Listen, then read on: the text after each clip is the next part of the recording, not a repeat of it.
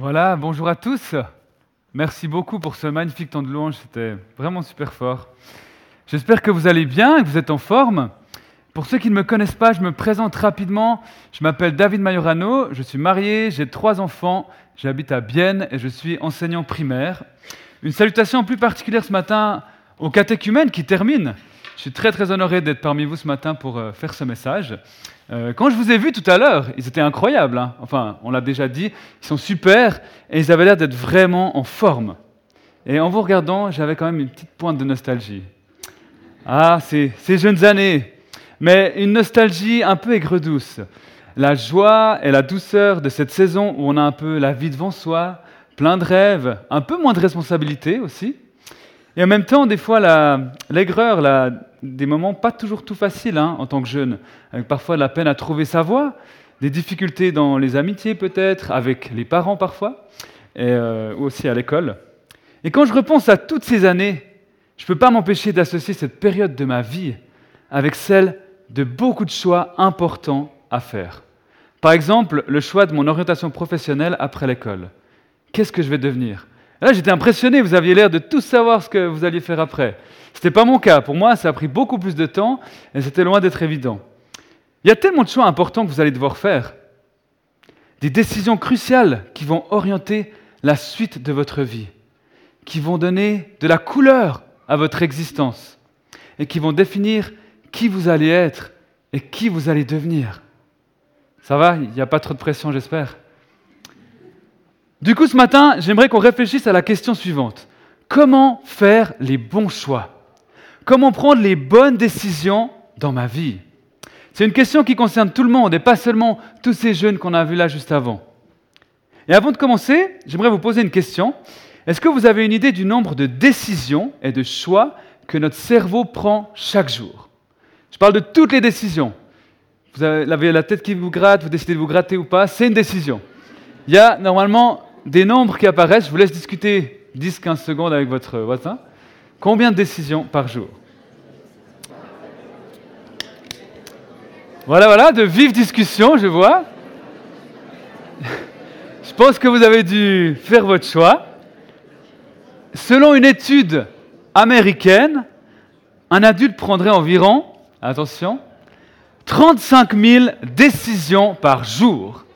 C'est vraiment énorme, hein Mais bien sûr, dans ces 35 000 décisions, il y en a énormément qui sont prises directement par notre cerveau, de manière instantanée, automatique. Peut-être, par exemple, depuis le début du culte, vous avez senti dans votre poche votre smartphone qui vibrait. Vous vous êtes dit, je le touche ou je le touche pas, je le prends, je regarde pas. C'est une décision qui a été prise peut-être automatiquement.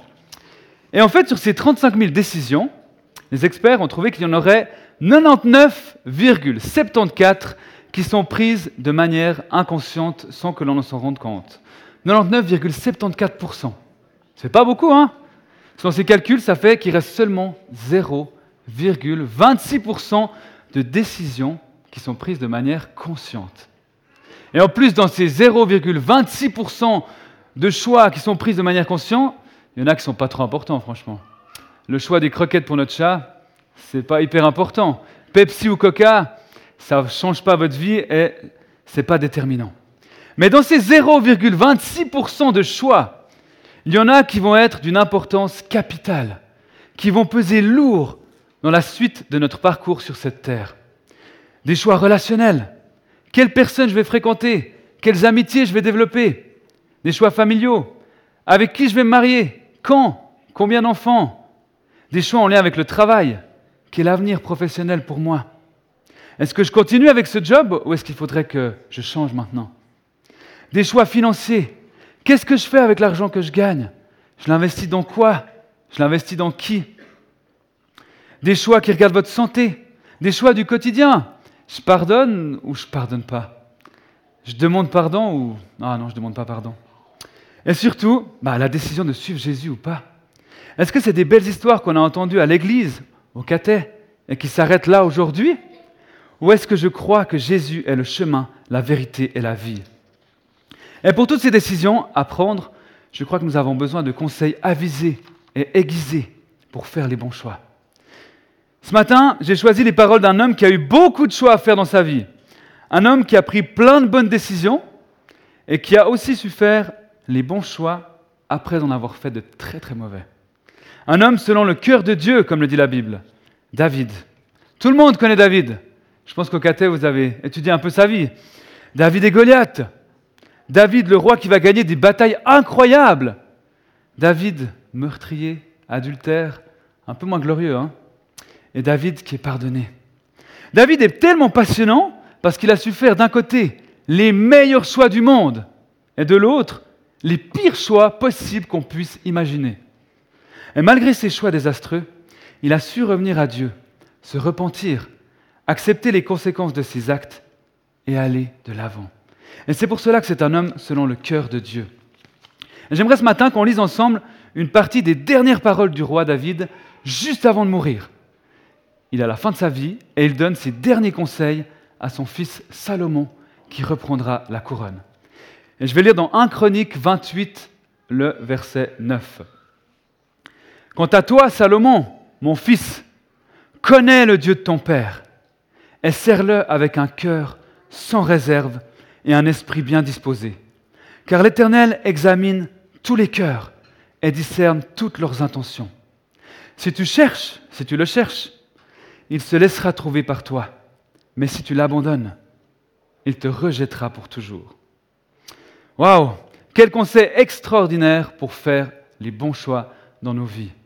Et je vous propose ce matin de le séparer en trois parties pour découvrir les trois conseils que donne David à Salomon. Le premier conseil, connaître Dieu. Quant à toi, Salomon, mon fils, connais le Dieu de ton Père. Connais ton Dieu. C'est le premier conseil de David. Connais ton Dieu. Considère-le. Découvre comment il est. Reconnais-le. Sois rempli de connaissances à son sujet. Apprends à le discerner. Comprends qui il est. Expérimente-le.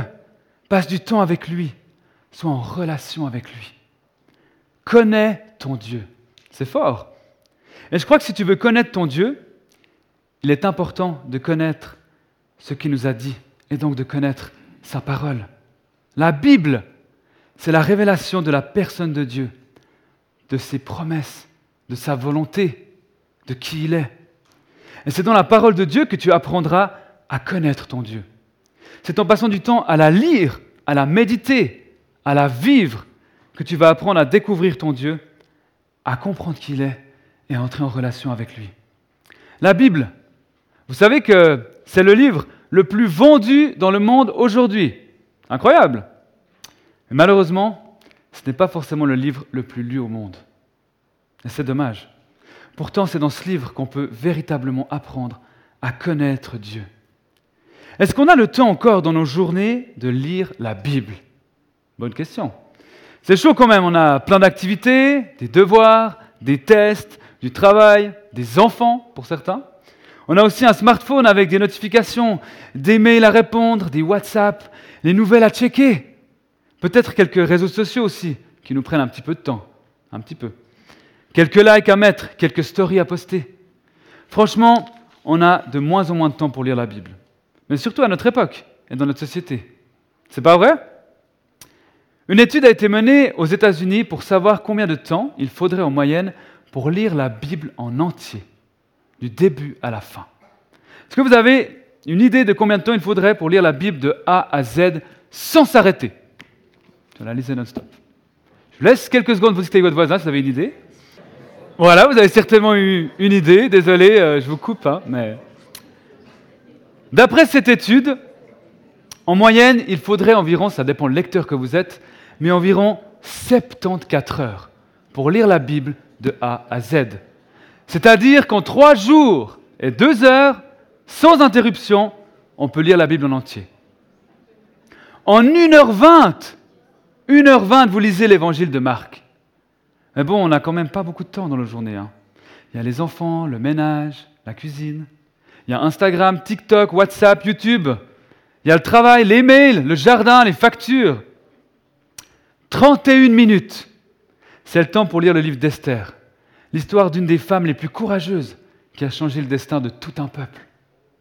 15 minutes, on peut lire le livre de Jacques, un texte tellement riche.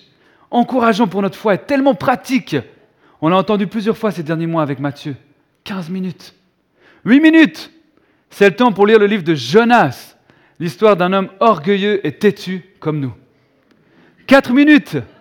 C'est vrai, hein C'est le temps pour lire la lettre de Jude.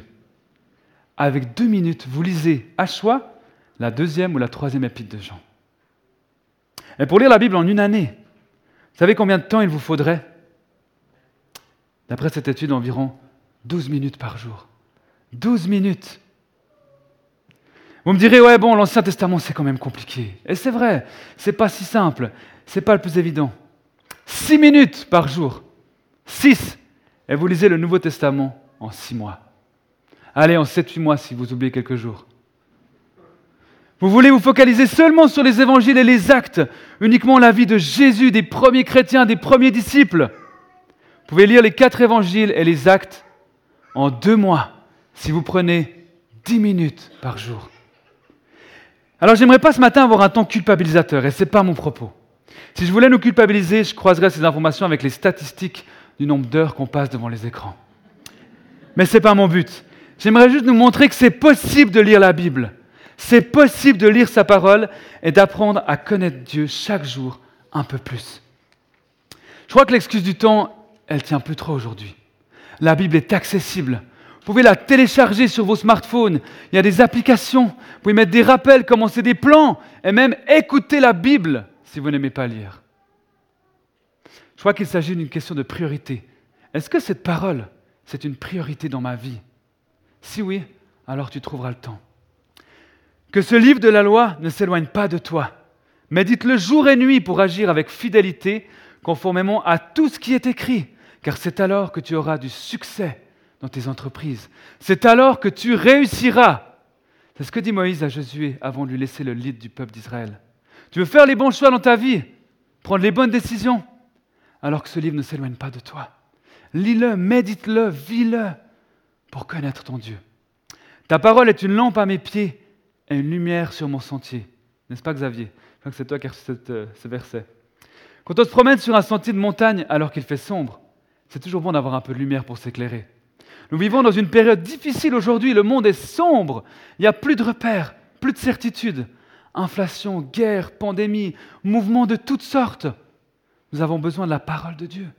Nous avons besoin qu'elle éclaire notre chemin, qu'elle éclaire nos décisions et nos choix. C'est primordial. Et ce livre contient tous les conseils dont tu as besoin pour chaque saison de ta vie. C'est rare, hein? Un livre où dedans il y a les conseils pour chaque saison de notre vie. Lis la parole de Dieu et tu apprendras à connaître Dieu. Fais-en une priorité, mets-la en pratique dans ta vie et tu prendras les bonnes décisions, j'en suis convaincu. Deuxième conseil, conserve ton cœur. Serre-le avec un cœur sans réserve et un esprit bien disposé, car l'Éternel examine tous les cœurs et discerne toutes leurs intentions. Si tu veux faire les bons choix dans ta vie, il faut conserver ton cœur, le garder, le protéger. David encourage Salomon à servir Dieu avec un cœur sans réserve, un cœur droit, un cœur qui n'est pas partagé. En hébreu, le mot utilisé pour cœur signifie l'être intérieur de l'être humain. Bibliquement, le cœur, c'est le siège où résident tes pensées, tes émotions, tes sentiments, tes désirs, c'est ce qui fait de toi qui tu es. C'est le quartier général de ta personne, le vrai toi. Conserve ton cœur pour Dieu. Protège-le. Ne le partage pas avec le monde. Ne mets rien d'autre dans ton cœur qui pourrait prendre la place de Dieu. C'est ce que David dit. Mais alors comment on peut le conserver? Dans les évangiles, Jésus dira que nous sommes dans le monde, mais que nous ne sommes pas du monde. Il déclarera que nous sommes la lumière du monde. Alors que je réfléchissais à mes 92 points pour expliciter comment on pouvait conserver notre cœur des influences du monde et de notre société, je me suis dit qu'une petite image, ça vaudrait peut-être mes 92 points. Et du coup, c'est la petite entraque du message. Vous pouvez euh, juste discuter avec votre voisin pendant que j'installe mon petit matériel. Et je suis avec vous dans 30 secondes. Voilà, je suis déjà prêt, désolé. Hein. Ça allait vite. Alors, nous allons dire que ces vers représentent le monde, notre société, et tout ce qu'elle comprend, hein. Matérialisme, consumérisme, plein de choses. Je ne vais pas mettre là-dessus. Nous allons mettre deux chrétiens dans le monde. Un premier chrétien sera représenté par cette pièce, un autre chrétien par une pastille. Alors je mets le premier chrétien dans le monde, voilà, bienvenue. Et ensuite, je mets l'autre chrétien dans le monde, bienvenue aussi. Je vais essayer de faire que la pièce, vous puissiez la voir. Sinon, c'est pas grave. Donc ce chrétien qui est dans le monde, qui est représenté par cette pièce, vous voyez que la pièce, elle est dans l'eau. Elle est recouverte par l'eau. Elle est immergée dans l'eau. Il n'y a rien d'autre que de l'eau autour d'elle. Vous êtes d'accord? Et pourtant, rien ne la pénètre. Rien ne rentre en elle. Et c'est ça conserver son cœur. Et si la lumière de Christ, elle éclaire cette pièce, elle va briller. Elle va refléter. Si tu conserves ton cœur pour Jésus, tu vas pouvoir briller parmi les ténèbres en reflétant Jésus.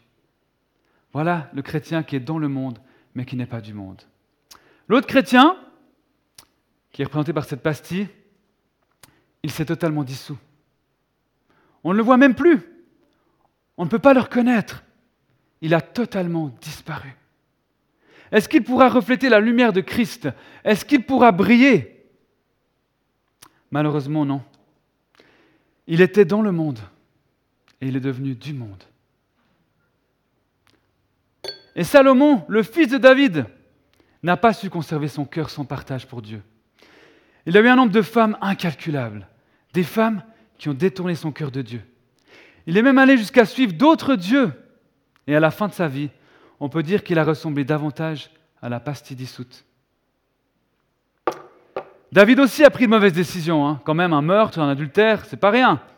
Pourtant, il a toujours su revenir à l'Éternel, demander pardon, confesser ses erreurs et demander l'aide de Dieu pour retrouver son cœur sans partage. À la fin de sa vie, même si certains mauvais choix ont amené des conséquences dans sa vie et dans celle de sa famille, David a réussi à conserver son cœur des idoles. Et il termine sa course en étant une pièce en restant brillant pour Dieu. Nous allons faire des mauvais choix dans notre vie. Comme David, nous sommes humains, marqués par le péché. Mais nous pouvons choisir de revenir vers Dieu, de partager nos défis à un proche, de ne pas nous cacher avec notre honte et de demander l'aide du Saint-Esprit pour conserver notre cœur. Sachons lui demander de l'aide, car il connaît très très bien l'état de notre cœur. Si nous suivons nos désirs égoïstes ou ceux du monde, nous n'allons pas prendre les bonnes décisions. Que Dieu nous aide à conserver notre cœur sans partage pour Jésus, car cette attitude nous amènera à faire les bons choix. Troisième conseil, cherchez Dieu. Si tu le cherches, il se laissera trouver par toi. Mais si tu l'abandonnes, il te rejettera pour toujours. Tu veux faire les bons choix? Chercher Dieu? Non, Tu veux faire les bons choix, pardonne-moi, cherche Dieu. Je suis persuadé qu'à peu près tout le monde, ici dans cette salle, a déjà joué à un des jeux les plus célèbres, cache-cache. Est-ce que quelqu'un n'a jamais joué à cache-cache? Vous pouvez lever la main. Personne? Sinon, je vous aurais invité à la maison, on aurait pu faire une partie avec mes enfants. Mais je peux quand même vous inviter. Euh, avouez que cache-cache, c'est un des meilleurs jeux. Les enfants, ils raffolent de ce jeu, et même les adultes, on aime trop. En tout cas, moi. Il y a plein de versions différentes, plein de règles possibles. C'est vraiment un incontournable. Et dans ce jeu, il y a deux rôles. Il y a la personne qui cherche et la personne bah, qui est cachée.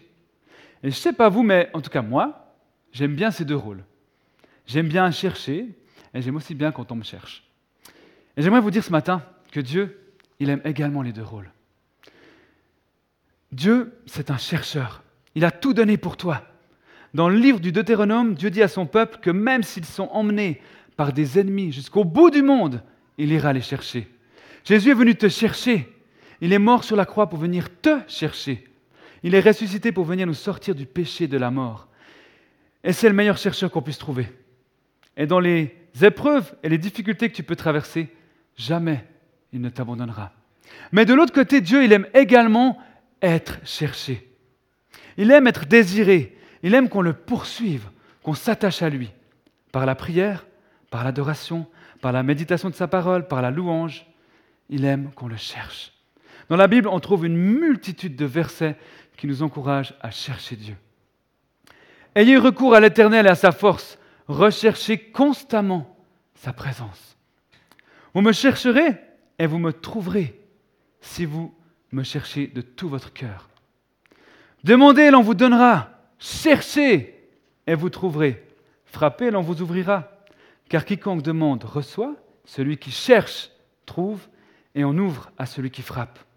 Cherchez premièrement le royaume et la justice de Dieu, et toutes ces choses vous seront données par-dessus. Comment le chercher alors? Comment chercher Dieu? Dans le jeu cache-cache, si tu veux trouver les autres, qu'est-ce que tu dois faire? Marcher? Certainement. Courir? Évidemment. Bouger? Être en mouvement? Tu ne trouveras jamais personne si tu restes assis en tailleur à ta place. Et avec Dieu, je crois que c'est la même chose. Je ne parle pas d'être en mouvement physiquement, d'être un nomade et de changer de lieu de vie tous les six mois. C'est pas ça. Mais que ton âme soit en mouvement, qu'elle ne soit pas statique, qu'elle ne soit pas enracinée dans sa zone de confort, qu'elle soit réceptive à la voix du Seigneur, connectée à son cœur. C'est pas si facile à vivre. Hein. Et je dirais même que c'est impossible humainement. Mais nous ne sommes pas seuls. Et pour reprendre les mots d'Ernest Geyser la semaine passée, nous ne sommes pas orphelins. Nous avons le Saint-Esprit qui vit en nous, qui nous régénère, qui nous équipe, qui nous parle et qui nous guide dans notre vie. Prenons le temps de chercher Dieu chaque semaine, chaque jour, avec l'aide du Saint-Esprit. J'aimerais terminer cette partie en parlant de David et Salomon et de la fin de leur vie. C'est tellement intéressant. À la fin de sa vie, David cherchait Dieu. Vous savez ce qu'il voulait faire à la fin de sa vie? Son grand projet, son désir. Peut-être vous l'avez vu au catet. Il désirait construire un temple pour Dieu. Finalement, il n'a pas eu l'occasion de le réaliser. Dieu l'a dit que ce ne serait pas lui qui le ferait. Mais il cherchait encore et toujours Dieu. Il avait ce désir d'honorer, de glorifier Dieu, de faire quelque chose pour lui. Salomon, quant à lui, à la fin de sa vie, peut voir qu'il connaissait Dieu, peut-être mieux que personne. Il possédait la plus grande sagesse du monde. Mais malheureusement, à la fin de sa vie, on peut clairement voir que son cœur ne cherchait plus Dieu, qu'il ne cherchait plus à l'honorer. Son cœur recherchait son propre plaisir, son confort, ses désirs à lui.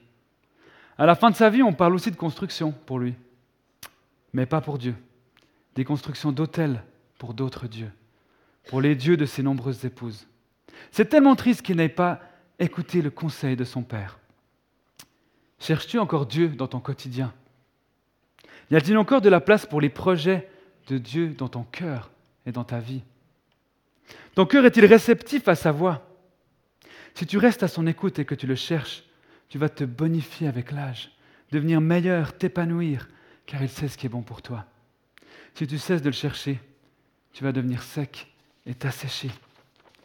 Et dans notre culture occidentale, qui est tournée sur elle-même, remplie de distractions, de matérialisme, de consumérisme, c'est un sacré challenge que de chercher Dieu.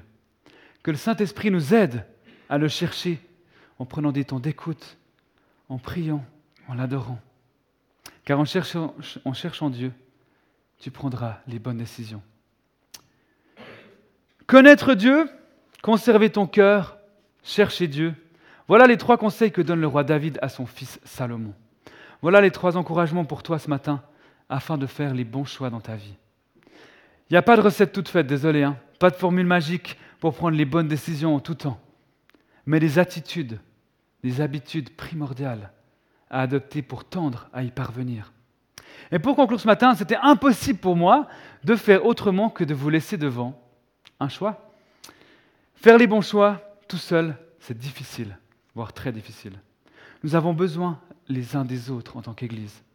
Et ce matin, je voudrais qu'on prenne un temps de prière ensemble les uns pour les autres. Je voudrais t'encourager à choisir de partager un sujet de ce message pour lequel ton voisin ou ta voisine pourrait prier pour toi. Pour quel sujet peut-on prier pour toi ce matin? Est-ce que c'est par rapport au premier point de ce message? Connaître Dieu. Ça fait longtemps que tu essaies de lire la Bible, mais tu n'y arrives pas tu es découragé, démotivé, ou alors ça n'est pas une priorité dans ta vie actuellement.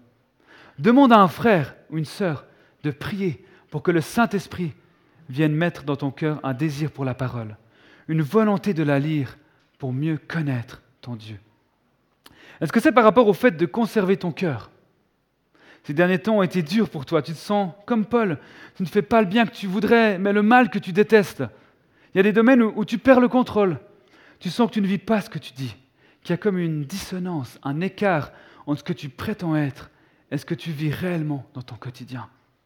Une lutte avec le péché peut-être, avec des fausses croyances ou des mensonges de l'ennemi du monde. Demande à un frère ou une sœur de prier pour toi. Et fais le choix par la suite d'oser confesser à un ami ce qui est dur pour toi actuellement. Ça n'est jamais fini. Si David a pu être pardonné et rétabli alors qu'il a tué, c'est aussi valable et possible pour nous. Est-ce que c'est par rapport au fait de chercher Dieu? Tu es dans ta zone de confort, ta routine. Il n'y a rien de mal à ça, mais, mais tu te sens sec, comme une plante qu'on n'a pas arrosée depuis longtemps. Tu as envie d'aller plus loin avec Dieu, de te mettre en mouvement, de relever des défis, de passer du temps à l'adorer, à écouter ce qu'il désire te dire quant à la suite de ta vie. Demande à un frère, une sœur, de prier pour toi, pour que le Saint-Esprit rallume en toi ce premier amour. Cet amour fou qui cherche à rencontrer Dieu chaque jour. Et peut-être, quatrièmement, tu es ici ce matin et, tu ne connais pas Dieu. Tu ne connais pas Jésus personnellement. Il est celui qui désire te rencontrer. Il désire être ton sauveur. Et il frappe à la porte de ton cœur. Si tu lui ouvres, il viendra guérir ton cœur, tes blessures, et t'amener dans une vie comme tu ne l'as jamais connue auparavant. Et si tu faisais le choix ce matin d'essayer de le connaître et de le rencontrer? Pour cela, je te mets au défi de lire la Bible et de découvrir qui il est, ou alors d'aller vers quelqu'un et de partager tes questionnements. Tu ne seras jamais déçu. Il va y avoir un petit chronomètre qui va s'afficher, 4 minutes, et vous pouvez vous mettre par deux ou par trois avec votre voisin euh, pour prier. Donc 4 minutes, c'est court, mais ça suffit pour partager un des sujets et prier pour, l'autre assez de manière efficace et rapidement. Bien sûr, vous pouvez continuer après le culte de prier. Et sentez-vous libre si vous ne souhaitez pas faire cela, c'est votre choix également. En tout cas, que Dieu vous bénisse, qu'il vous guide et qu'il vous aide à faire les bons choix. Qu'il nous aide à faire les bons choix. Je m'inclus dedans. Soyez bénis.